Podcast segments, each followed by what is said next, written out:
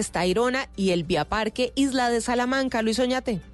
La licitación para los parques naturales Tairona y Vía Isla de Salamanca, situados cerca de Santa Marta, comprende diferentes bienes relacionados con la prestación de servicios ecoturísticos y la dotación, adecuación, mantenimiento, rehabilitación y mejoramiento de la infraestructura en la que se autoriza la prestación de estos servicios. Julia Miranda, directora de Parques Nacionales Naturales de Colombia. Se trata de conseguir el mejor concesionario para operar el ecoturismo en estos dos parques nacionales. Este proceso de licitación cuenta con todo el de la Presidencia de la República y del Ministerio de Comercio, Industria y Turismo. En Santa Marta, Luis Oñate Gámez, Blue Radio. El candidato a la alcaldía de Bogotá, Holman Morris, denunció amenazas en su contra que vendrían de grupos al margen de la ley. El candidato de la UP Colombia Humana y le pidió al gobierno mayores garantías. Escuchemos. He recibido amenazas de muerte la última semana por parte de las Águilas Negras. En calidad de mi candidato a la alcaldía de la ciudad de Bogotá, hago un llamado al Ministerio del Interior, también a los organismos de seguridad para que se le ponga atención a estas amenazas que se enmarcan dentro de la ola de asesinatos a líderes, candidatos y candidatas a puestos de elección popular como alcaldías en todo el país de estas y otras noticias en blurradio.com. Continúen con Mesa Blue. Son las 8 de la noche. Aquí comienza Mesa Blue con Vanessa de la Torre. Muy buenas noches y bienvenidos a Mesa Blue. La hija olvidada es el segundo libro de una trilogía que la está rompiendo en la literatura y es de Armando Lucas Correa. Y cuando digo que la está rompiendo, pues es porque la primera novela que se llamaba La Niña Alemana fue traducida a 15 idiomas, publicada en más de 20 países. Acaba de lanzar La hija olvidada que está también siendo muy exitosa, es muy conmovedora y muy emocionante, tanto como la anterior. Y Armando es nuestro invitado de hoy aquí a Mesa Blue, me da mucho gusto tenerlo. Y yo feliz de estar acá, buenas noches. Tú sabes que tengo una gran deuda con Colombia y por eso estoy aquí porque cuando salió La Niña Alemana, eh, en inglés The German Girl, yo la saqué en los dos idiomas, el primer país de habla hispana que el libro fue en, un bestseller fue Colombia. Ah, cierto. Como en inglés fue antes de Estados Unidos, el primer país fue eh, Australia y después Canadá y después Estados Unidos. Entonces, siempre digo que estoy en deuda con Canadá, Australia y Colombia. ¿Qué hace que un libro sea también recibido en un lugar especialmente? Sobre todo porque usted no es colombiano, usted es cubano. Exacto, ¿no? Inclusive yo soy cubano y vivo en Estados Unidos. Claro. Y yo sabía que en Estados Unidos el libro podría funcionar de alguna manera. Nunca pensé que antes de que hacer el libro eh, más de 20 países lo hubieran adquirido. O sea, eso sí me dio eh, eh, una gran curiosidad, que en Canadá tenía lógica porque Cuba, Estados Unidos y Canadá son parte de esa historia, pero Italia, Grecia, Taiwán. Taiwán. Entonces en Taiwán. Qué Turquía, o sea, son, y de pronto el libro se fue extendiendo y fue extendiendo y fue comprándose, y me impresiona hasta el día de hoy el libro, yo sigo recibiendo cartas, el libro sigue vendiendo miles de copias a la semana y sigue funcionando. Ojalá que la hija olvidada le funcione igual. No, pues seguro que sí, porque además es como una continuación o otra, otra historia no sé si paralela, bueno, de todo eso vamos a hablar en esta entrevista, pero lo que sí llama de entrada la atención, Armando, son los nombres. La niña alemana, la hija olvidada. Son mujeres.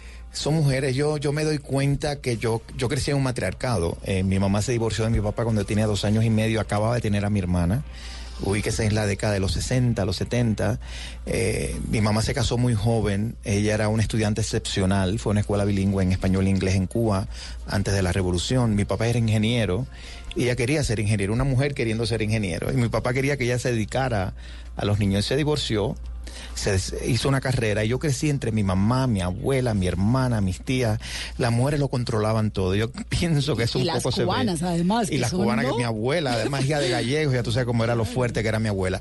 Y además mi, mi primera hija es Emma, que le dio voz a la niña alemana de alguna manera. Ella creció con el personaje Hannah. Eh, la primera frase de la niña alemana es, voy a cumplir 12 años y decido matar a mis padres. Y yo recuerdo que antes era voy a cumplir 9 años, 10, 11, 12, hasta los 12 que cumplió Emma cuando yo terminé el libro. Así que vivo rodeado de mujeres, tengo un hijo varón también, pero las mujeres son muy poderosas.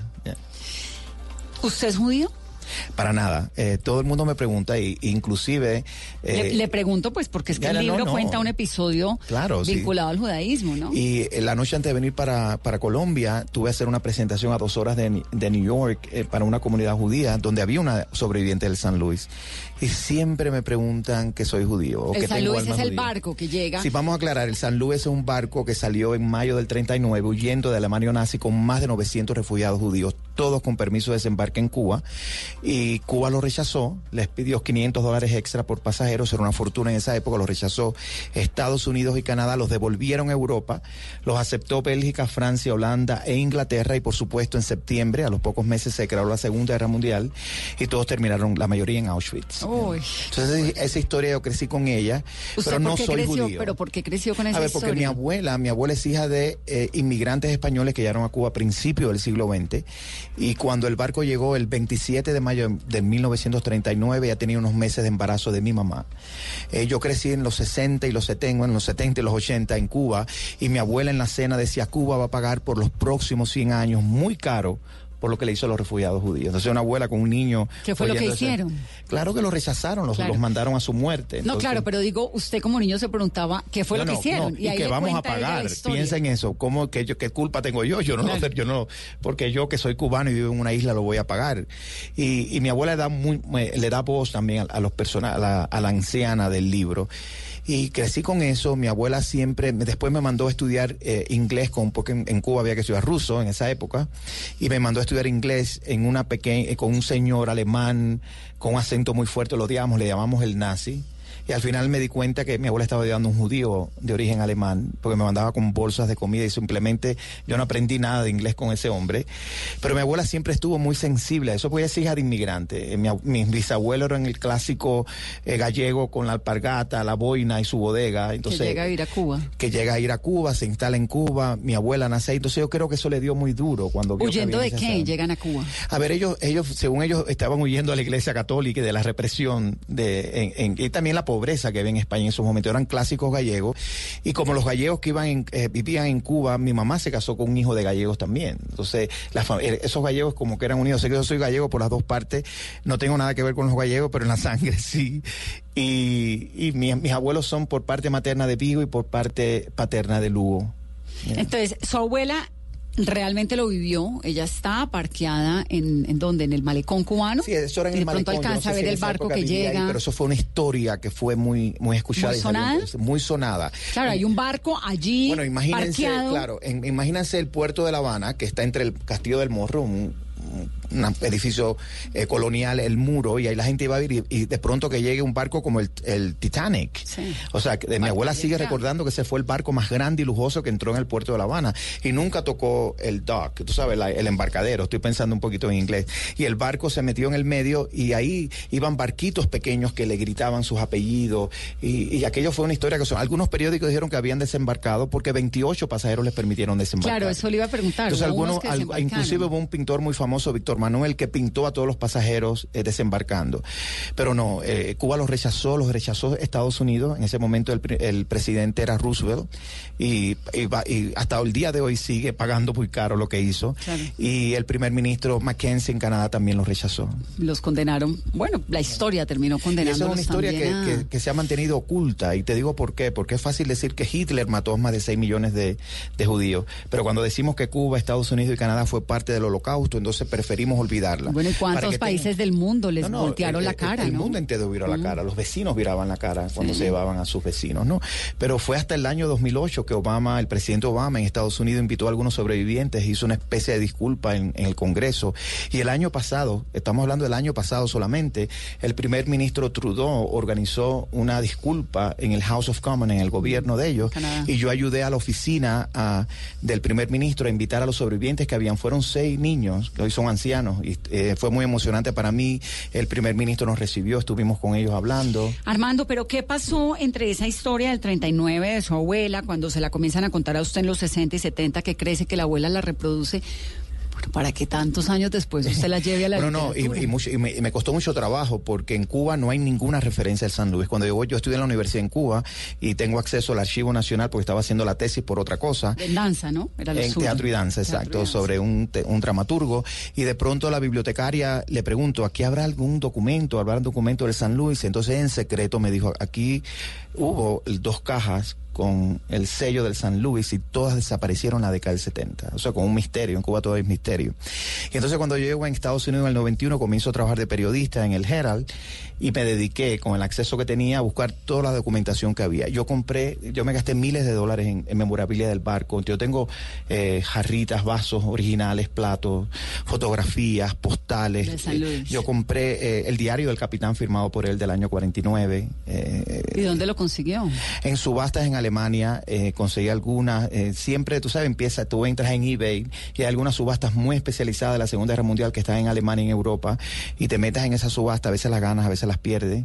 Algunas de esas subastas son un poquito nazis, debo aclararle. Claro. Porque yo, en la, mi obsesión con la niña alemana, yo hablo mucho sobre el cianuro y eh, es una anécdota vinculada al cianuro. Yo me compré la cápsula de bronce de Hamburgo de 1939 con la suástica donde se guardaban las cápsulas de cianuro. Que era lo que tenían guardado casi que como un seguro Claro. No de vida, pero de muerte, sí, sí, ¿no? Inclusive eh, los, que... los, nazis inventaron una fórmula química que tú no te... El cianuro tú te mueres por asfixia, ¿no? Y es desesperante la muerte. Entonces inventaron una fórmula que primero tienes muerte cerebral, entonces ya no sientes nada cuando te, va, cuando te vas a morir. Entonces primero muere el cerebro y después es que te da la asfixia. ¿Y usted compró la cápsula y qué la hizo? Bueno, yo la tengo, es una cápsula de bronce, no compré la, el, cianuro, el cianuro, ¿no? Yo compré donde iba guardada, pero entonces la compro en esta... En de la Segunda Guerra, marcada con no, la esvástica. decía Ham, Hamburg, Hamburg, 1939 y una suástica. Claro. Y entonces cuando la compro, eh, eso es un, me di cuenta que era un, era un website nazi. O sea, todo lo que tú puedes comprar es memorabilia nazi, que además es ilegal comprarla en Alemania. Claro. Y entonces cuando ya compro esto, el hombre empieza a mandarme eh, cos, cosas cada vez más locas.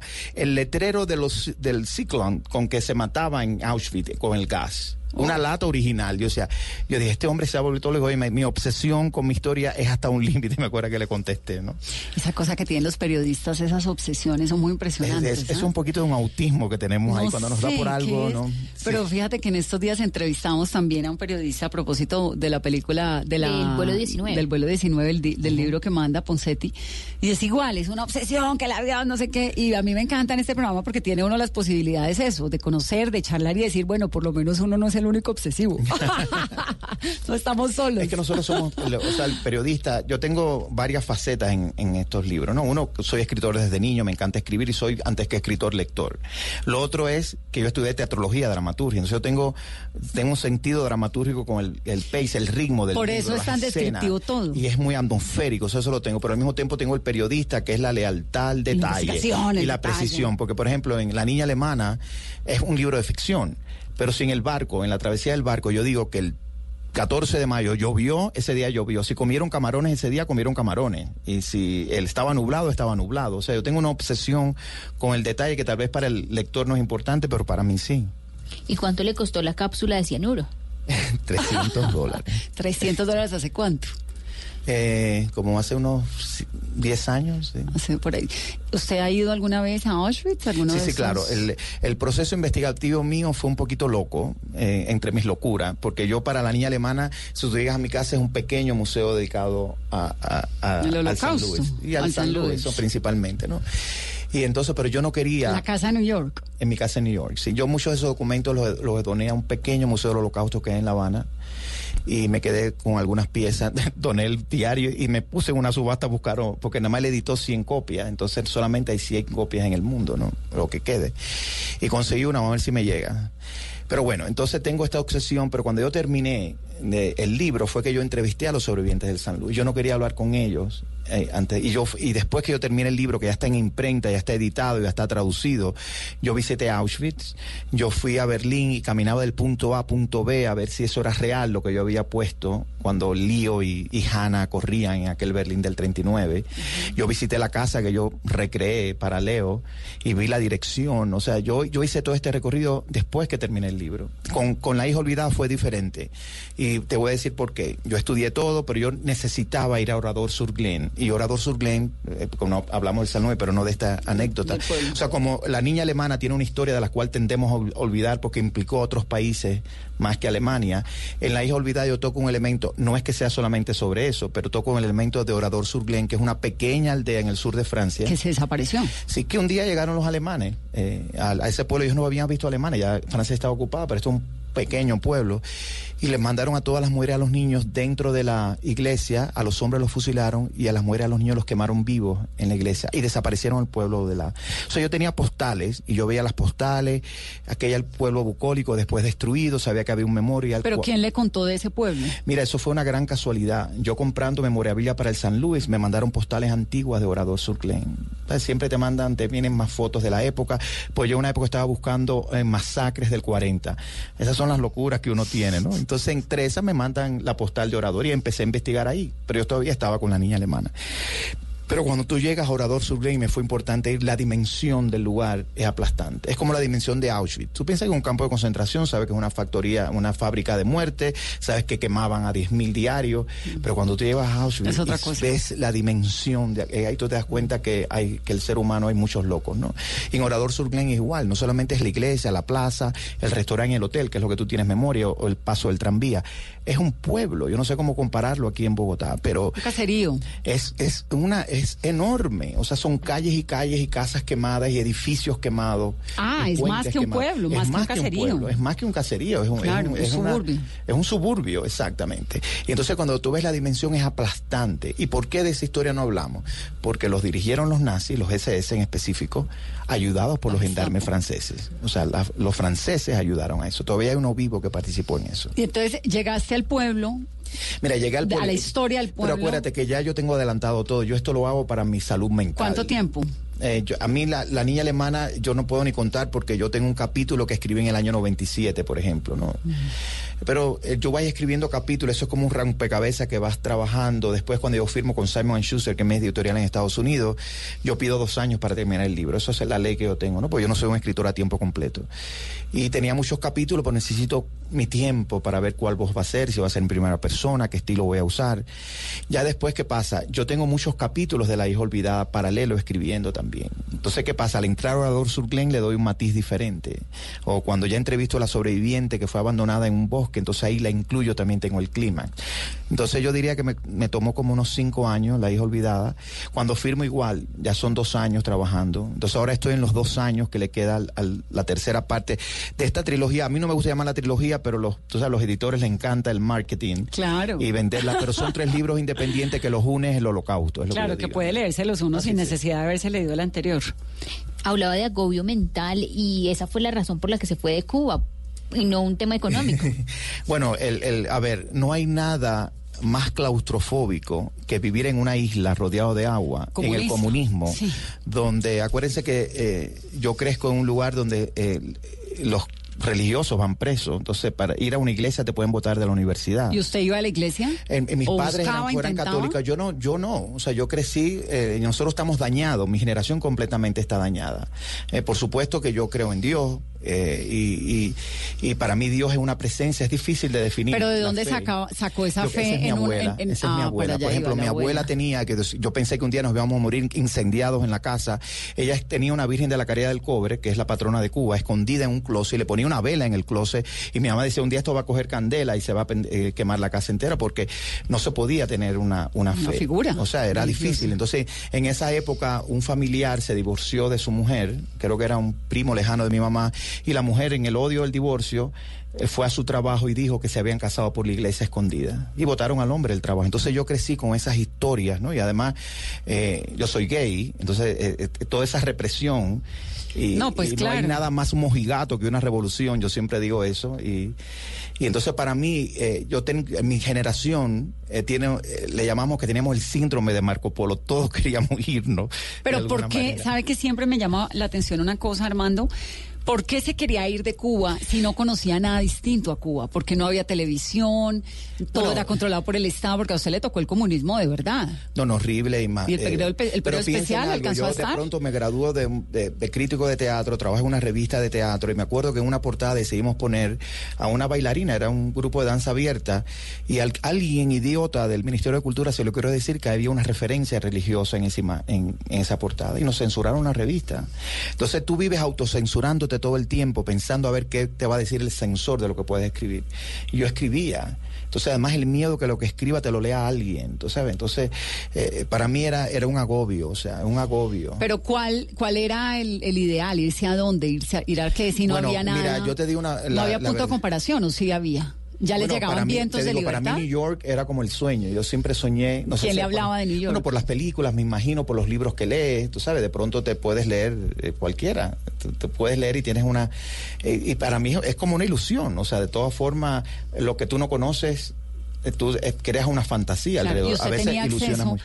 Siendo pelado, tenía pelado joven, tenía acceso a bibliotecas y tenía Bueno, yo tenía un a- poquito más de acceso. En esa época ya empiezan a llegar los, los VHS, ¿te acuerdas? Los videos, ya empiezas a ver mucho. Y, y empiezan a entrar películas que las ves de manera ilegal también, ¿no? O sea, para mí, de alguna manera, yo sabía que el mundo estaba en otra parte. Es una cita secundera, no es mía. Pero yo, yo quería salir. También yo, yo sabía que yo no me iba a lanzar en una balsa ni iba a arriesgar mi vida. Tampoco no soy un héroe. Entonces, y, y reconozco eso en los demás, ¿no? Y, y aprecio toda esa gente que arriesga su vida y su familia para hacerlo. ¿Pero Tengo alguna vez se lo propusieron, Armando? No, nunca, nunca. Pero, por ejemplo, a mí una vez por la revista me invitaron a ir a un país socialista, que era donde podía salir en ese momento, y todo el mundo decía, va a hacer escala en Gander, en Canadá. Y hay gente que se quedaba en Claro. Gander. Eso a mí me daba pánico. Eh, también yo no sé hacer cosas ilegales. A mí la ilegalidad no funciona en mí, eso va con mi familia también, ¿no? Y, y de pronto a mí me invita a, la- a una universidad de New York, Pratt Institute, un profesor que había ido a dar una conferencia de sociología del teatro. Y esa fue mi oportunidad. Ahí ya, sin decírselo a- ni a mi pareja, ni a mi madre, ni a mi abuela, a nadie, porque tú le tienes miedo a tu mente, tú tienes miedo de que de pronto en sueño hable. Claro, es que uno no se lo alcanza a imaginar, nadie- porque cuando uno ha, crecido en la democracia se Mira, lo imagina distinto. Claro, yo todo. crecí donde los teléfonos estaban tomados. O sea, mi mamá, por ejemplo. El vecino era un no, espía. Marta, yo me quedo ya, me, me quedo en Nueva York, me da un trabajo de reportero en el Herald en Miami. Pero un momento, ¿se queda en Nueva York en qué? O sea, usted va al en, curso En el octubre del 91. y se queda, no Sí, se devuelve. sí, nosotros la- ahora tenemos un gran privilegio, que eso es desde el gobierno de Kennedy. Los cubanos cuando se quedan entran legalmente a Estados Unidos. Tienen derecho a la residencia al año un día. Esa ley inclusive está vigente hoy. No aplica a los balseros. O sea, si yo soy, si yo me voy en una balsa, eh, eso es una ley que acaba de pies Obama. Pies secos, pies mojados. Si me sacan del agua, me devuelven. Me devuelven. Si toqué tierra, me dejaban. Pero esa, esa ley también se quedó. Pero inclusive si tú eres cubano y tienes una visa por X razones, muchos artistas que van, se quedan, tienen derecho a un año y un día a tener la residencia. Si cruzas la frontera ya no tienes tantos derechos, tienes que apelar a un asilo político. Pero bueno, tengo ese privilegio, ese es el Acta 66 se llama. Ahí me dan trabajo en el Herald inmediatamente y comienzo a trabajar de freelance ¿Haciendo qué? reportero, pero era clear reporter. Mi, mi función era hacer obituarios. Y me acuerdo que la, la editora que me, me dice, tú estás sobrecalificado. Yo odiaba esa palabra. Porque cada vez que pedía un trabajo, no, tú estás sobrecalificado. Dice, yo necesito trabajar, necesito pagar mi vida, ¿no? Y empecé de clear reporter haciendo obituarios. Y a los tres meses, nadie, tú sabes, yo cuando tú llegas quieres comerte el mundo, había que trabajar algo después de las 7 de la noche, nadie quería, yo levantaba la mano. Después el fin de semana pasaba algo, yo lo hacía. A los seis meses ya me hicieron reportero fijo, ya yo estaba escribiendo para la, la portada. Y al mismo tiempo, como información a teatrológica y danzaria, comencé a hacer crítica freelance de danza y escribir para el semanario entretenimiento. ¿Cuántos años tenía? 28, 29, por ahí. ¿Y qué hizo con la pareja? Bueno, el, la- el problema está que como a mí me invitó Pratt Institute y él es fotógrafo de la revista, yo logré que lo invitaran también. Y entonces logró salir, Y se quedaron juntos. Sí, nos quedamos y él juntos. es el papá de los tres hijos. Sí, los dos somos los papás de los tres hijos. sí. Ay, qué maravilla. Llevan un montón de años juntos. Sí, los cuentes. Pero nos, nos- nos conocimos en la universidad inmediatamente después de la universidad. Y, Desde jovencitos. Bonito. Gracias. Armando, me queda una duda. ¿Por qué no quiere o no piensa publicar esa primera novela que, que escribió cuando tenía Oye, pero, 20 pero años? ustedes lo saben todo. Mira, el problema Nunca que... más viviré en una isla, ¿no? Exactamente, sí, tengo, tengo hasta la portada y todo.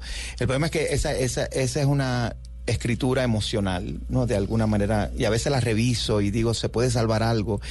Y, y, y, nosotros decimos que es una especie de paja mental, es una frase que usan mucho los cubanos, que, que cuando eh, que refleja todo lo que has leído, porque al final uno es lo que lee, como uno es lo que come, uno también es lo que lee. Y de algún, yo la veo muy pretenciosa, yo siento ese libro muy pretencioso. Esa novela. Esa novela. Y al mismo tiempo me gusta porque es todo en Cuba, yo no tengo ningún libro dedicado solo a Cuba, o sea, yo tengo En Busca de Emma, que es como yo tuve a mi hija en Estados Unidos, una especie de memoir. Después tengo La Niña Alemana, que aunque hay un capítulo en Cuba, el centro no es Cuba. Y La hija olvidada menciona Cuba una vez, ni sí. pasa. En el tercero voy a regresar a Cuba. Y después hay un libro que ya está escrito que todo es en Nueva York. Entonces yo tengo una deuda con Cuba, a pesar que la quiero poner a un lado por un problema, o- o- olvidar es un mecanismo de protección, como dice el libro. Yo olvido y tengo Cuba bien lejana para que no me moleste, no ni me duela. ¿Y le incomoda, le duele todavía? Eh, yo escribí un artículo eh, que, se llama Soy un mal cubano, me acuerdo, porque yo no podía entrar a Cuba porque soy periodista, me negaban la visa todo el tiempo y, se me quitó ya la, ansiedad de tener que regresar. Mi familia al final pudo salir, está en, en Miami la mayoría. Pero en el 2016, cuando ya yo- mi libro estaba en, en edición, eh, con la eh, Obama abre las relaciones diplomáticas con Cuba y Estados Unidos. Diciembre Y a 14. Publisher Weekly, que es una publicación muy importante en Estados Unidos del mundo del libro, decide crear la primera delegación de editores y publishers de Estados Unidos a Cuba. Todos americanos, ¿no? ¿Qué pasa? Yo soy editor de la revista People y la publisher también, pero yo les dije a todos, es muy bonito, me encantaría ir, pero yo soy cubano. O sea, hay una diferencia en este grupo. Uno, aunque yo sea ciudadano americano, Cuba me exige sacar un pasaporte cubano y necesito un permiso de desembarque como los pasajeros del San Luis. Si me lo dan, mi trabajo me lo pagaba todo, porque a mí eso cuesta una fortuna esa documentación. Y no te lo dieron. No me lo dieron. Sí, te lo dieron, pero qué suerte, porque tengo una gran amiga, No, no, tú no te puedes... periodista tremenda, es y no se lo dieron. No y te no puedes imaginar lo que pasa. Pero entonces yo creo que como eso estaba organizado... Además es terrible la sensación de tener que pedir un permiso para ir a mi país. cubano, exacto. Claro. ¿no? Eso es el absurdo total, ¿no? Entonces llegamos, para mí fue importante porque eh, me acuerdo que el primer evento fue en el Castillo del Morro, ahí es donde entró el barco, yo pude ver La Habana desde la perspectiva de los pasajeros del San Luis. Tiré la misma foto que ellos tomaron y la tenía una foto en color y una en blanco y negro. Yo lloraba como un idiota con todos aquellos americanos. Ahí conté mi historia y mi editora quería que yo fuera porque era importante que toda esta gente, ¿sabes? de la industria del libro supieran de mi libro. Claro. Y yo dije, conocí ahí una, una mujer que trabajaba en, una pequeña sinagoga, no es una sinagoga, es un centro sefaradí, pero esa era la sinagoga de sus abuelos que rescataron con mucho problema hace unos años, eh, con ayuda del gobierno de Israel y Steven Spielberg, y crearon este centro que no puede haber servicio religioso, pero sí celebran los holidays judíos y eso, ¿no? Y ahí creó su pequeño museo del holocausto con la condición de que siempre dijera que Cuba había ayudado a los judíos. Pero ella puso el, barco, la foto del barco sin decir nada. Yo le decía, yo tengo todos estos documentos del San tú lo tienes que tener.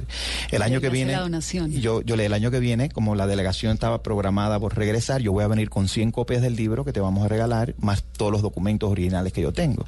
Claro. Regresamos, organizamos la presentación y por supuesto los libros los decomisaron en la aduana. Cuando llegamos todos los libros de la delegación americana fueron decomisados y mi paranoia cubana yo dije eso es por culpa de la niña alemana.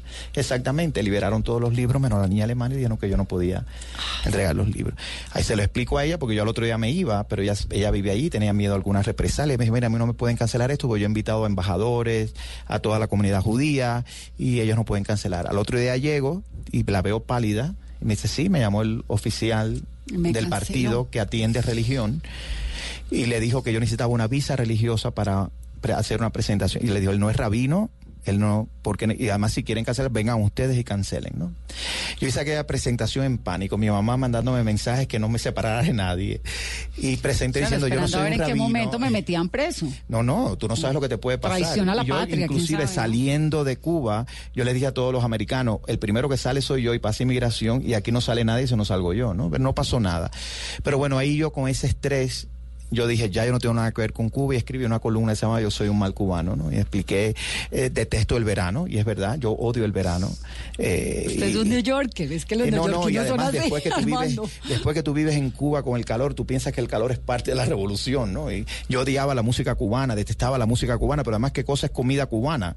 Si yo crecí con lata de carne rusa y lo que aparecía era coles rumana, o sea, yo no tengo la cultura. Yo descubrí el sándwich cubano en Miami. El- Entonces, el- para mí la identidad eres tú. Y la la, eh, ropa vieja. Eso no existe en Cuba, o sea, yo en- de- jamás en mi vida Jamás, escuché eso. No lo vio. Sabe que ahorita que lo oigo, me, me- lo estoy, estoy recordando a Padura un montón. Exacto, ¿no? Porque no, Padura sí. en El hombre que amaba a los perros y bueno, en todos sus libros cuenta. Es el de Trotsky, ¿no? Sí, es el de Trotsky. Ese, ese yo creo que Es ese es el mejor libro de él. Y yo, entonces, Yo también para- creo que es el mejor de Sí. él. Y es ese periodo del cual usted me está conta- Exacto, hablando, sí, más o menos. paralelo. ¿no? Y entonces yo escribí esta columna diciendo esto, que no quiero regresar, que mis libros no tienen que ver con eso, que yo no voy a hacer ninguna literatura eh, dedicada a un gueto, a una sola, y, y mi, mi literatura es más universal. Pero al final Cuba me duele. Me acuerdo que terminaba así, porque cuando regresé vi a mis hijos, abracé a mis hijos. Y me ¿Los ha llevado a Cuba? No, no los he llevado. Yo, creo que están locos por ir, pero, pero tengo que esperar. Ya, yo después de este viaje quedé como que yo no tengo nada que ver más con Cuba. Yo tengo ¿Cuándo no ha vuelto? No, del después de eso ya no 2016? volví más. Está cambiado, ¿no?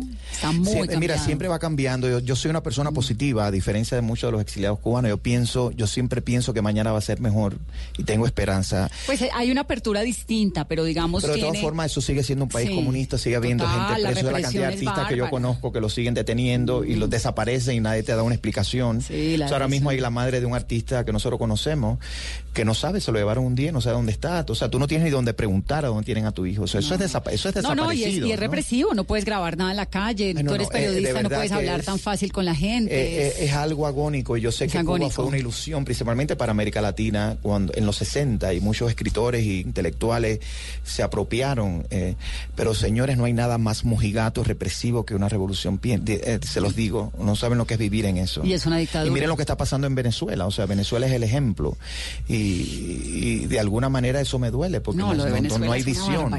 Eh, Y a sus hijos, ¿cómo les ha explicado toda su historia? Eh, mi- mi- nuestra vida es un libro abierto y por ejemplo mi, eh, hay, hay familias que prefieren no decir que cómo se crearon los hijos. En mi ca- en mis niños saben desde antes de leer que ellos se crearon con una donante de óvulos, una madre subrogación, ellos saben toda la historia. ¿Vientre alquilado? El, Pues sí, es- a mí ese término no me gusta mucho porque, pero sí, es, ¿O, o cuál es? De- es discúlpame madre- se llama madre de subrogación, no es. surrogate mother. No, Ok. pero vientre alquilado eso se usa mucho en España, pero yo no alquilé un vientre en realidad. O sea, eh, puedes llamarlo así, pero las madres de subrogación son madres que tienen que tener un hijo por ley en, en Estados Unidos y en California, que es donde lo hizo, tiene que ser madre. O sea, no puede ser cualquier mujer. Y ellas lo que hacen que reciben una mensualidad en la medida que están en el tratamiento contigo. No sé que están alquilando su vientre, lo puedes decir. Ellos no reciben una gran cifra antes, ellos eh, reciben una mensualidad hasta el último día. Y la, la condición que lo hace porque son gastos y además te digo, la, la mensualidad no es tanto, es como dos mil dólares. Pero estas son mujeres, por ejemplo, en el caso de la mía, ella quería estudiar enfermería, pero ella no tiene dinero para pagar una babysitter que se quede con la hija. Entonces recibe este dinero y estudiaba y podía pagar una babysitter. Entonces, el proceso fue madre eh, subyuga, sub, Su- subrogada. Subrogada, Sí. es el- es el Entonces, el, yo, es- ella nada más presta, presta el vientre, otra, otra muchacha dona el óvulo. Entonces, con tu espermatozoide creas un embrión, o sea, el, el bebé es tuyo, no es de la que la lleva claro. adentro.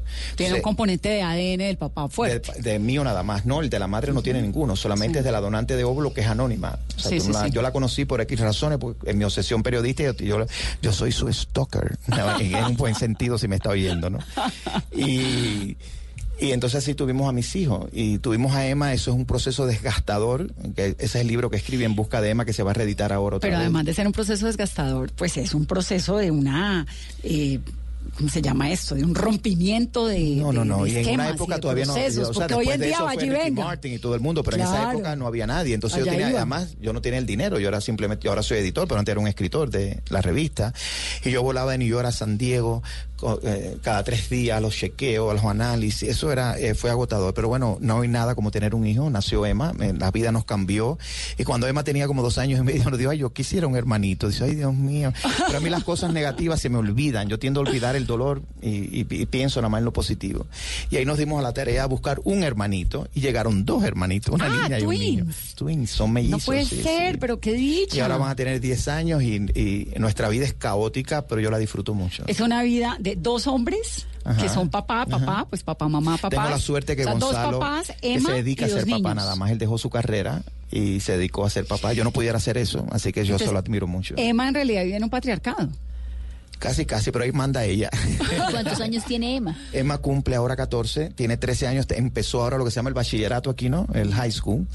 Y está haciendo cada- eh, los buenos que tienen mis tres hijos, que salen muy bien en la escuela. Está en una de las escuelas, por cierto, la escuela número uno de Estados Unidos se la ganó. Está en una escuela privada, pero decidió, como ella es buena en matemáticas, estaba en los grupos avanzados, hizo unos exámenes para esta escuela muy sofisticada y se la ganó. ¿Y cómo, cómo maneja el tema de yo tengo papá y papá? yo soy papá y Gonzalo es papi y para ellos eso no es un problema porque no he conocido otra cosa, ¿no? Claro. Ellos no tienen ese sentido. Eh, Por supuesto que cuando ya tenía como cinco años que empieza en la escuela, que es cuando empiezan los traumas, un niño le dijo, ah, si tú tienes dos papás, o sea, tú tienes que ser adoptada. Y entonces llegó a la casa, un niño me dijo esto y dice, bueno, tú sabes bien que tú no eres adoptada. Vaya, nosotros lo tomamos como si no hubiera nada negativo, ¿no? Claro. Al otro día la maestra nos recibe con los ojos abiertos y nos dijo, Emma se ha parado en medio de la clase y ha dicho, yo no soy adoptada, yo tengo dos papás. Mi papá, no, yo para mí es Mandy, papá Mandy donó un, gusani- un gusanito, Casia donó un huevito, lo metieron en un plato, lo revolvieron y hacía el gesto ahí como que salió. revolviendo. Y ahí crearon un embrión y pusieron dos. Salieron dos. Y uno de ellos, el de la izquierda, soy yo. Ella no sé por qué ella siempre dice que el embrión de la izquierda es ella. Se lo pusieron a Mary en la barriga y salí yo.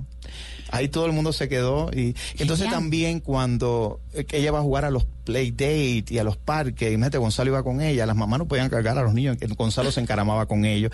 Y yo decía, ay, si nosotros tuviéramos dos papás. o sea, de todas formas y así. También después de Ana, que es la melliza, una vez un niño le dijo, ay, si yo tuviera dos papás, yo me suicido. Eso se lo dijo el hijo, además de unos amigos. Entonces ella no, lo- ella no los contó, pero para ellos eso es como el problema lo tienen nosotros, no yo. Claro. Yo creo que ellos tienen esa parte del DNA mío. DNA, yo- eh, DNA. de DNA, porque eh, para mí, igual yo digo, bueno, en, en Estados Unidos tiene que haber también discriminación con los latinos, con los gays, tiene que haber todo, pero yo no, yo no lo siento, porque si alguien lo tiene, el problema es del otro, ¿no? A, mí, Claro. na- a mí nadie me paga la renta, eso me lo pago yo. Pero de todas formas es una sociedad, pues es, digamos, el hecho de organizar una familia de esa manera, porque lo que decíamos ahora, hoy en día, pues ya, y venga, es que hoy en día pasa un montón de cosas porque ustedes Sí, rompieron, todavía, tu generación créeme, rompió mira, ese camino. Te voy a poner un ejemplo. Pero hace 10 años, Sí, 14, cuan- Cuando, Emma nació, que nosotros estábamos en New York mudándome a, a- a Miami, eh, bueno, ella nace en, en California y nos mudamos y yo iba a sacar la tarjeta de seguro social, que es como el carnet obligatorio en, en en Estados Unidos, de Emma. Cuando llegara yo tenía mi certificado de nacimiento que dice madre desconocida, padre Armando Correa. Entonces yo llego a aquella oficina que además estaba lleno de balseros cubanos, es la oficina del Seguro Social.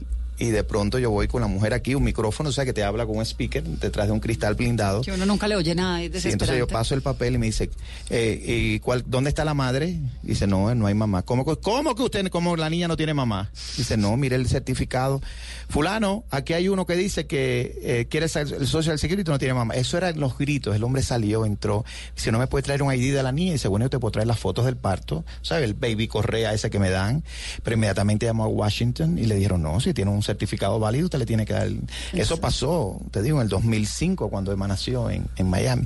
Ahí yo tuve la experiencia ya. Cuando nacieron los twins, yo saqué el, el Social Security. Ya sabía cómo era en- la en- cosa. no, en, Al- en San Diego, California, Ah. que son un poquito más avanzados que Miami. Y ellos estaban listos porque ahí es, es el lugar donde más nacen niños de esa vía, ¿no? Claro. Y vivo en Nueva York, que es una burbuja. O sea, en, en Nueva York todo el mundo es de todas partes. Y pasa de todo. Eh, de todas formas, yo no, yo inclusive yo nunca pienso, ay, si soy latino voy a ver una comunidad latina, voy a ver un barrio latino. No, yo vivo donde me da la gana. Ustedes son New Yorkers, es que los neoyorquinos Sí, tienen eso muy y- especial. Y, mis hijas, yo no, yo no busco una escuela que tenga tantos hispanos, tanto no, no, mi hija vale, mejor escuela que pueda ir y que yo pueda pagar o pueda conseguir. Y así es igual, yo no, ni- ni- la mayoría de mis amigos no son gays, yo vivo en un mundo que yo quiero vivir, yo no vivo, yo no quiero estar en un gueto. Y su mamá. Mi mamá tiene 80 años y es como si tuviera 50 y sigue jodiendo. Pero mi mamá es encantadora, adora. Mi mamá eh, se hizo ingeniera en Cuba, ella fue parte de la revolución. eh, eh, por supuesto, no pudo tener una religión. O sea, ella, ella vivió eso a pesar que est- estudió en una escuela protestante. Y cuando llegó a Miami, con, mi mamá llegó como con 60 años, ella se ha vuelto budista, yoga, participas en cosas metafísicas, entonces ella un poco da esa espiritualidad que a nosotros nos falta a todos los niños y mis hijos la adoran. Es la abuela alcahueta. Es la abuela de vacaciones. Vive en Miami, mi hermana vive en Miami, mi sobrino también. Ella viaja, eh, se va de vacaciones con nosotros, de vez en cuando se nos mete en el, apartamento de Nueva York. Ustedes saben cómo es vivir en Nueva York, en apartamentitos así, ¿no? Entonces se nos mete a veces un mes entero eh, de vacaciones, casi siempre alrededor de, la Día de Acción de Gracia. ¿Y al marido le cae bien la suegra? Ah, sí, sí. sí esa es la ventaja de tener marido marido. Sí. yo creo que yo creo que se llevan bien, sí. Pero a veces mi mamá es demasiado, es muy fuerte, mi mamá es activa. con 80 años sigue manejando, viaja el mundo entero y trabaja como dos o tres días a la semana porque ella es contadora, entonces lleva todavía, le encanta llevar las finanzas. Y estas cubanas son bullosas y fuertes y son unas matronas. Hay solamente una cosa que no me está gustando, Armando. ¿Cómo así que no le gusta el son cubano? A ver, mira, te voy a decir la verdad. Después que llegué a, Estados Unidos, empecé a descubrir la cultura cubana. O sea, descubrí a Celia Cruz, descubrí a Benny Moré, descubrí la música cubana y empecé a quererla un poco, no voy a decir. Pero yo crecí oyendo música americana de una manera ilegal en Cuba.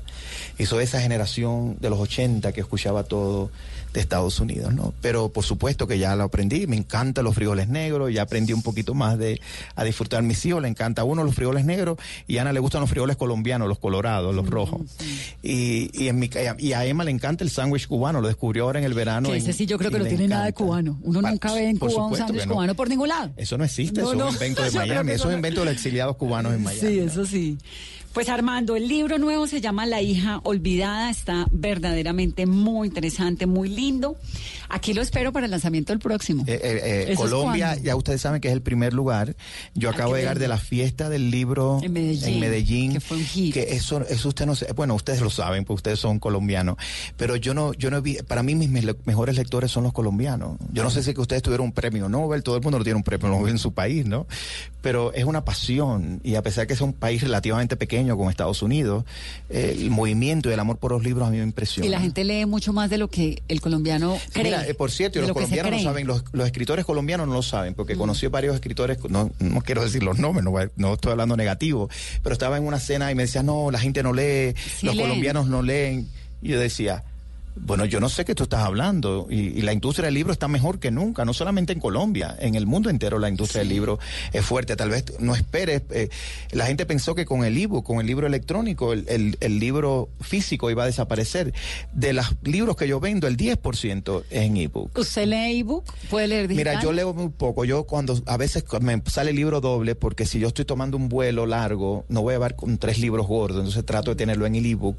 O si no hay libro físico, Que hay veces que los libros están fuera ya de impresa, de imprenta, entonces lo compro en ebook, pero ahora mismo yo me llevo, mi maleta pesa como 40 libras de sobrepeso por libros que traigo de Yo no puedo leer nada digital, que es Y, y audiobook, pero señores, el que le gusta el libro digital, que lo compre. Y el, sí, el audiobook. Y el audiobook ahora está subiendo, por ejemplo, ahora ya los libros salieron todos, yo no puedo escuchar un audiobook. Eso es para la gente que le escucha las novelas radiales. pero a mí, por ejemplo, la que hizo la, el audiobook de la de Dorsel en inglés, me encantó, yo la escogí, pero la que me hizo en español, por eso tal vez le guste a ustedes, los eh, oyentes colombianos, es la que le hace también a Isabel Allende. Es tan dramática que yo siento que mi novela la ha convertido en una telenovela. Pero bueno, si los divierte, arriba. Lo, que sea, yo digo, los libros hay que tenerlos, leerlos, escucharlos, haga lo que quiera con el libro. En Estados Unidos hay una campaña que dice que uno es lo que come y hay que comer bien para tener un cuerpo saludable. Uno es lo que lee, así que lean para ser mejores personas. A Judith, la niña perdida del San Luis, a mi mamá, mi primera lectora, a mis hijos Emma, Ana y Lucas una vez más y a Gonzalo siempre, la hija olvidada de Armando Lucas Correa, que vino hoy muy gentilmente a Mesa Blue a contarnos su historia, a presentarnos su libro. Esto es solamente una abrebocas de esas tantas páginas en las que podemos hacer un recorrido maravilloso por la historia de esta niña. Gracias Armando por venir a Mesa Blue. Gracias Vanessa, gracias.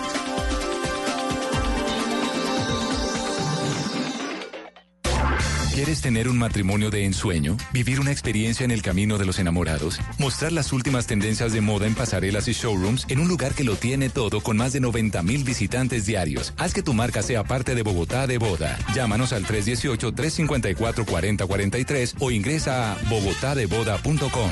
Atrévete a dar el paso. Invita a Caracol Televisión y Blue Radio. Este fin de semana, el amor. Señoras y señores, tiene la pelota Valentín y está en el área, tiró. Uy, lo votó Valentín. Parece que está enamorado. Ay. El amor.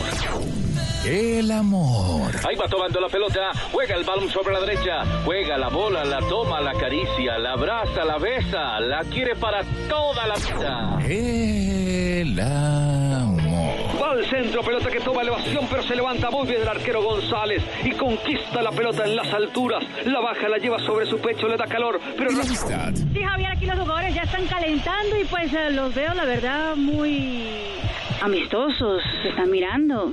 Les los ojos incluso. El amor y la amistad se toman el fútbol. Este sábado, desde las 4 y 30 de la tarde, Medellín Millonarios. Y el domingo, desde las 4 y 30, Cúcuta Cali. Amor y amistad en Blue Radio. La nueva alternativa. En este mes del amor y la amistad, en Bla Bla Blue, vamos a echarle cabeza al corazón.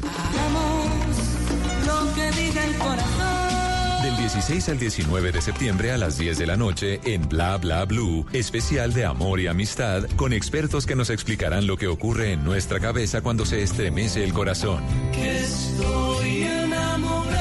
Lunes 16, sexo. Martes 17, infidelidad. Miércoles 18, la tusa. Y jueves 19, el amor después del amor.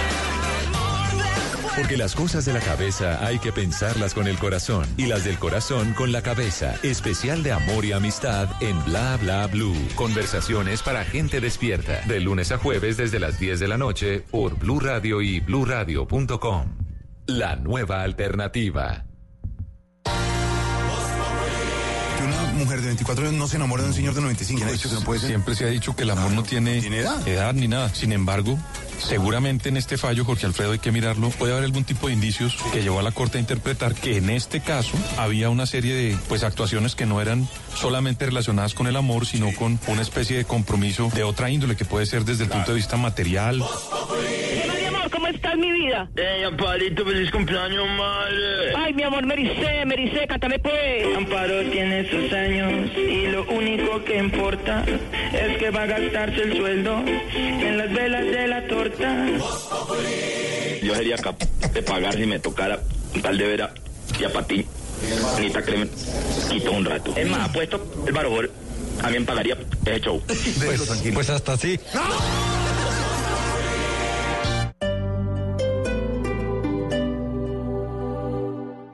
El Teatro Mayor Julio Mario Santo Domingo presenta a Joyce Di Donato y al ensamble Il Pomodoro con el recital barroco En Guerra y Paz, con obras de Händel y Purcell, entre otros. Miércoles 16 de octubre, 8 pm. Compre ya sus entradas a través de primera fila o en taquillas del teatro. Apoya a Bancolombia y Caracol Televisión. Invita a Blue Radio y Alcaldía de Bogotá. Más información www.teatromayor.org. Código PULEP EII 686.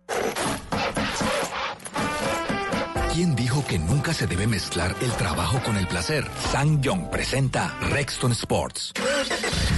Una pickup que fusiona lo mejor de ambos mundos. La rudeza de una pickup con la comodidad de una camioneta de lujo. Súbete a una y descúbrelo. Sang Young.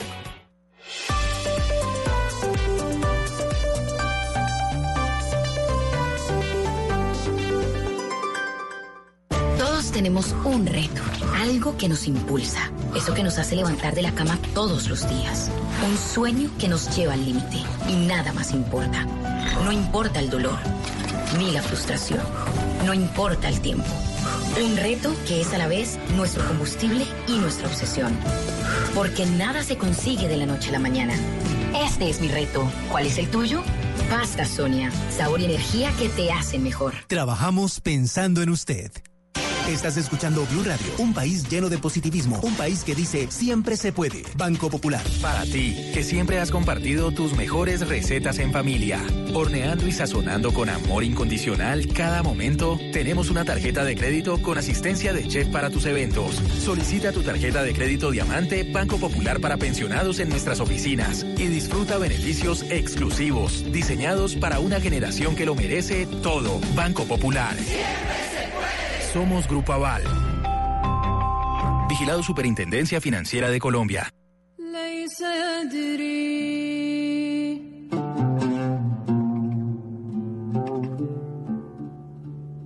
Y hoy estamos Mesa Blue Culturales. Además del libro maravilloso de Armando, a esta hora en Bogotá se está llevando a cabo el Festival Internacional de Música Sacra que es una oportunidad muy interesante para la conexión entre la música y la espiritualidad. Eso está ocurriendo en el Andino.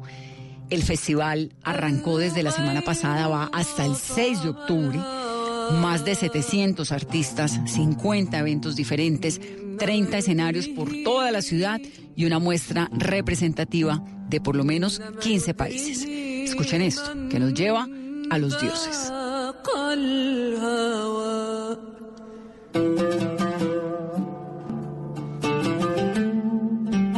Justamente escuchando esta música saludamos a Mariana Piotrowska, directora del Festival Internacional de Música Sacra de Bogotá, que se está desarrollando en su octava versión. Mariana, buenas noches y bienvenida a Mesa Blue.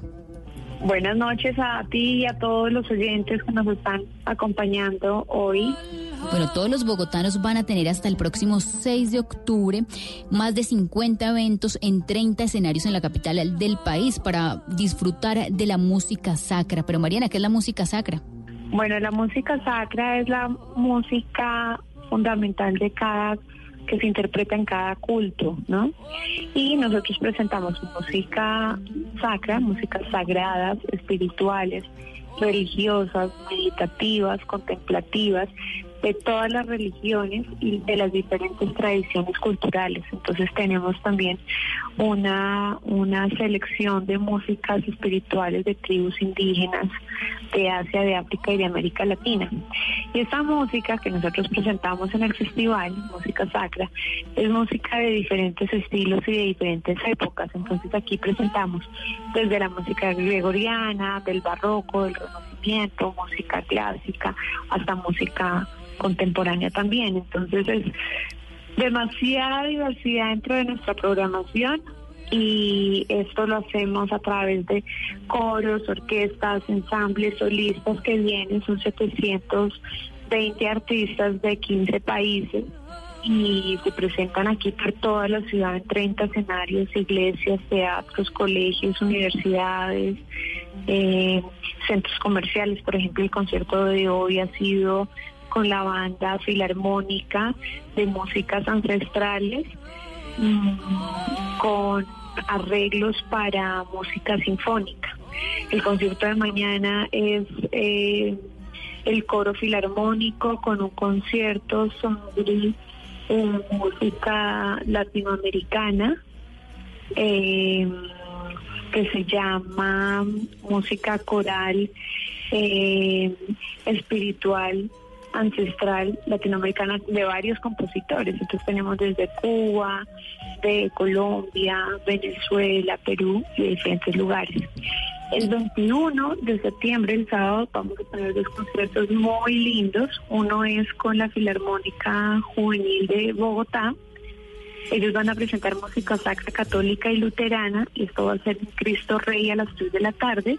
Y a las 6 de la tarde en el Fabio Lozano vamos a tener concierto de cantos sufíes del norte árabe con Waipo Hanson, que es una cantante siria que también toca el laúd. Y bueno, el domingo con la Capela Catedralis Bogotensis, que es un, coro de la Catedral Prima de Colombia, dirigido por Vincent Heiser, que es el organista de la Catedral de Bogotá y aparte director de este coro.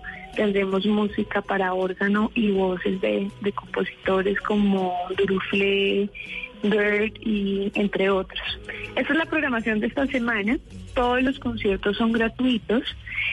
Y más información sobre las próximas dos semanas, pues la pueden encontrar en la página web que es www.festivalmusicasacra.org y eh, de los conciertos que van hasta el 6 de octubre. Mariana, y este, este año el tema central es la gratitud, la música como ofrenda. ¿Cómo definen ustedes cuál va a ser el tema de, de cada festival? Pues mira, a comparación de, o a diferencia de muchos festivales en el mundo, nosotros no tenemos una temática eh, musical específica o que dediquemos el festival a un compositor en especial, sino dedicamos el festival a un valor, es nuestro tema central, un valor de que, consideramos que son valores que necesita un país como Colombia. Entonces, hemos tenido reconciliación, paz, perdón, misericordia, fraternidad, armonía y este año gratitud. Entonces, como bien lo dices, la idea es que la música se convierta en ofrenda. Dentro de la música sacra pues tenemos muchos momentos eh, en la que se utiliza para hacer ofrenda. Toda la, toda la música de acción de gracias, eh, para las diferentes eh, culturas del mundo y religiones. Entonces, Mariana, ¿y qué tanto los bogotanos asisten a estos eventos? Porque la música sacra es espiritual, es religiosa, es todo lo que tú nos has explicado. ¿Qué tanta demanda tiene el festival? pues mira, comenzamos con 2.000 personas y vamos, este año estamos esperando cerca de 700 mil personas. Entonces, eh, pues la acogida del año pasado fueron 640 mil personas que nos acompañaron. Y, y es pues muy satisfactorio ver cómo ese público va creciendo cada día y sobre todo cada día va llegando más público joven porque la gente empieza a comprender que la música sacra no es una música para curas, para monjas, para Claro, es, y es que justamente la primera relación, la primera relación que uno tiene con la música sacra, lo haces con la música de alabanza de la iglesia. Sí, pero no, acá eh, muchísimas historia y cultura a través de la música. Mariana, entonces, para todos los bogotanos, hasta el 6 de octubre, que disfruten del octavo Festival Internacional de Música Sacra de Bogotá. El tema central, la gratitud, y recordemos los escenarios, la Catedral Primada de Colombia, la Iglesia San Ignacio, el Museo Nacional, la Capilla de San José, la Iglesia del Templo de San Agustín, el Oratorio de la Universidad de La Sabana, el Auditorio Fabio Lozano, el Auditorio de Compensar de la Avenida 68, son algunos de los escenarios en los que se llevará a cabo esta octava edición y recordarles que el 90% de los eventos son de entrada libre. Muchas gracias por la invitación y por tenernos en cuenta.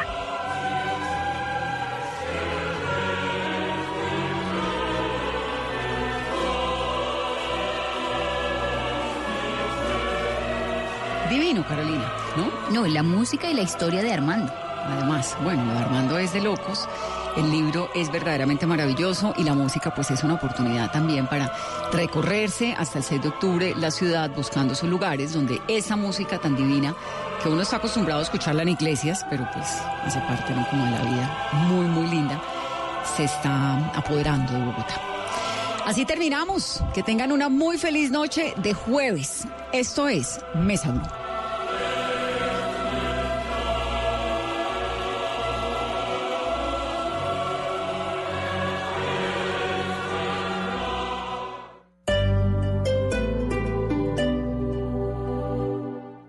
El Teatro Mayor Julio Mario Santo Domingo presenta a Joyce Di Donato y al ensamble Il Pomodoro con el recital barroco en Guerra y Paz, con obras de Händel y Purcell, entre otros. Miércoles 16 de octubre, 8 pm. Compre ya sus entradas a través de primera fila o en taquillas del teatro. Apoya a Bancolombia y Caracol Televisión. Invita a Blue Radio y Alcaldía de Bogotá. Más información www.teatromayor.org. Código PULEP EII 686.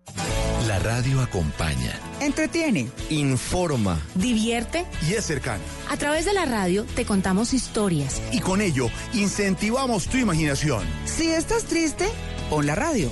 Si estás alegre, pon la radio. Si te sientes solo, pon la radio. Si quieres saberlo todo, pon la radio. Porque la radio siempre estará ahí, a tu lado. Para acompañarte, informarte, entretenerte. La radio es tu cómplice. Numeral Pon la Radio. Pon Blue Radio.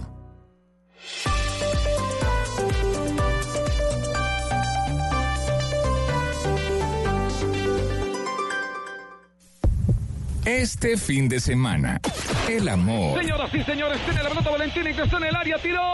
Uy, lo votó Valentín. Parece que está enamorado. Ay, el amor. El amor. Ahí va tomando la pelota, juega el balón sobre la derecha, juega la bola, la toma, la acaricia, la abraza, la besa, la quiere para toda la vida. El amor. Va al centro, pelota que toma elevación, pero se levanta muy bien el arquero González y conquista la pelota en las alturas. La baja, la lleva sobre su pecho, le da calor, pero la amistad. Sí, Javier, aquí los jugadores ya están calentando y pues eh, los veo, la verdad, muy amistosos, se están mirando. Les los ojos incluso. El amor y la amistad se toma en el fútbol. Este sábado, desde las 4 y 30 de la tarde, Medellín Millonarios. Y el domingo, desde las 4 y 30, Cúcuta Cali. Amor y amistad en Blue Radio, la nueva alternativa.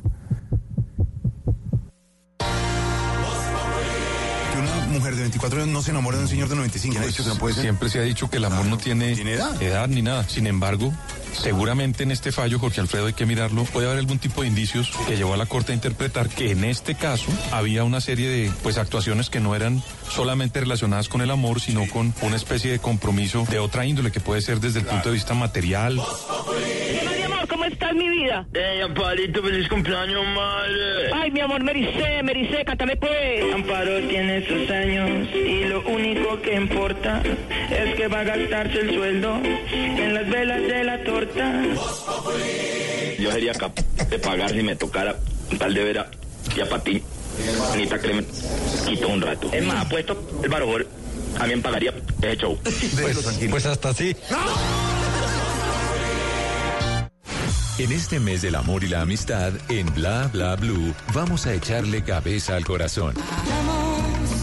Lo que diga el corazón. Del 16 al 19 de septiembre a las 10 de la noche en Bla Bla Blue, especial de amor y amistad con expertos que nos explicarán lo que ocurre en nuestra cabeza cuando se estremece el corazón. Que estoy enamorado. Lunes 16, sexo. Martes 17, infidelidad. Miércoles 18, la tusa. Y jueves 19, el amor después del amor. Porque las cosas de la